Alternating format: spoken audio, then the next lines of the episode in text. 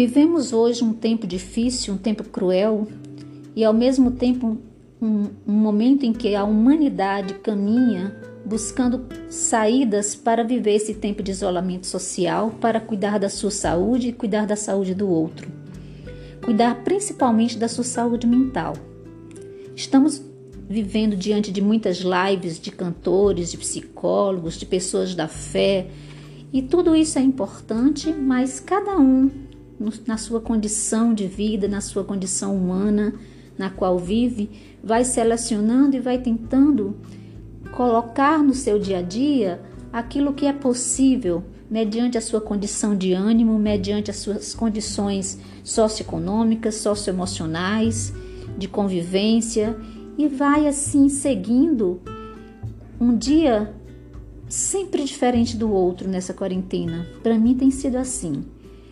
E é claro que a partir de algum um dado momento eu coloquei na minha vida é, um pouco mais de leitura que não fosse diretamente, que não fossem diretamente as leituras do, do meu trabalho, da minha área de estudo como professora universitária. E tenho me dedicado à leitura dos contos de Marta Medeiros. Que lindos contos!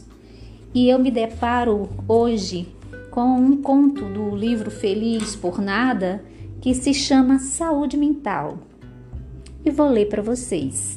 Acabo de saber da existência de um filósofo grego chamado Alquimeion, que viveu no século 7, no século 6 a.C., e que certa vez disse que saúde é o equilíbrio de forças contraditórias.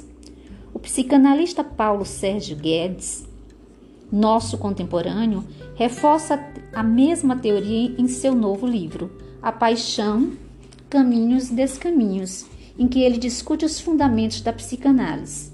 Escreve Guedes: a saúde constitui sempre um estado de equilíbrio instável de forças, enquanto a doença traz em si a ilusória sensação de estabilidade e permanência. Não sei se entendi direito, mas me parece coerente. O sujeito de boa cuca não é aquele que pensa de forma militarizada. Não é o que nunca se contradiz. Não é o cara regido apenas pela lógica e que se agarra firmemente em suas verdades imutáveis. Esse, claro, é o doente, diz o conto. Do nascimento à morte, há uma longa estrada a ser percorrida. Para atravessá-la, recebemos uma certa munição no reduto familiar, mas nem sempre é a munição que precisávamos. Em vez de, em vez de nos darem conhecimento, nos deram regras rígidas em vez de nos ofertarem arte, nos deram apenas futebol e novela. Em vez de nos estimular a reverenciar a paixão e o encantamento, nos adestraram para ter medo. E lá vamos nós, vestidos com essa camisa de força emocional, encarar os dias em total estado de insegurança, desprotegidos para uma guerra que começa já dentro da nossa própria cabeça. Armados até os dentes contra qualquer instabilidade como gozar a vida? A paz que tanto procuramos não está na previsibilidade e na constância, e sim no reconhecimento de que ambas inexistem. Nada é previsível nem constante, e isso enlouquece a maioria das pessoas. Quer dizer que não temos poder nenhum?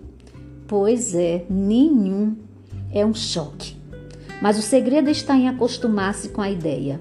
Só então é que se consegue relaxar e se divertir. Ou seja, a pessoa de mente saudável é aquela que, sabedora da sua impotência contra as adversidades, não as camufla e sim as enfrenta, assume a dor que sente, sofre e se reconstrói, e assim ganha experiência para novos embates, sentindo-se protegida apenas pela consciência que tem de si mesma e do que a cerca. O universo todo incerto e mágico. Acho que é isso. Espero que seja isso pois me parece perfeitamente curável. Basta a coragem de se desarmar. E assim termina este conto Marta Medeiros.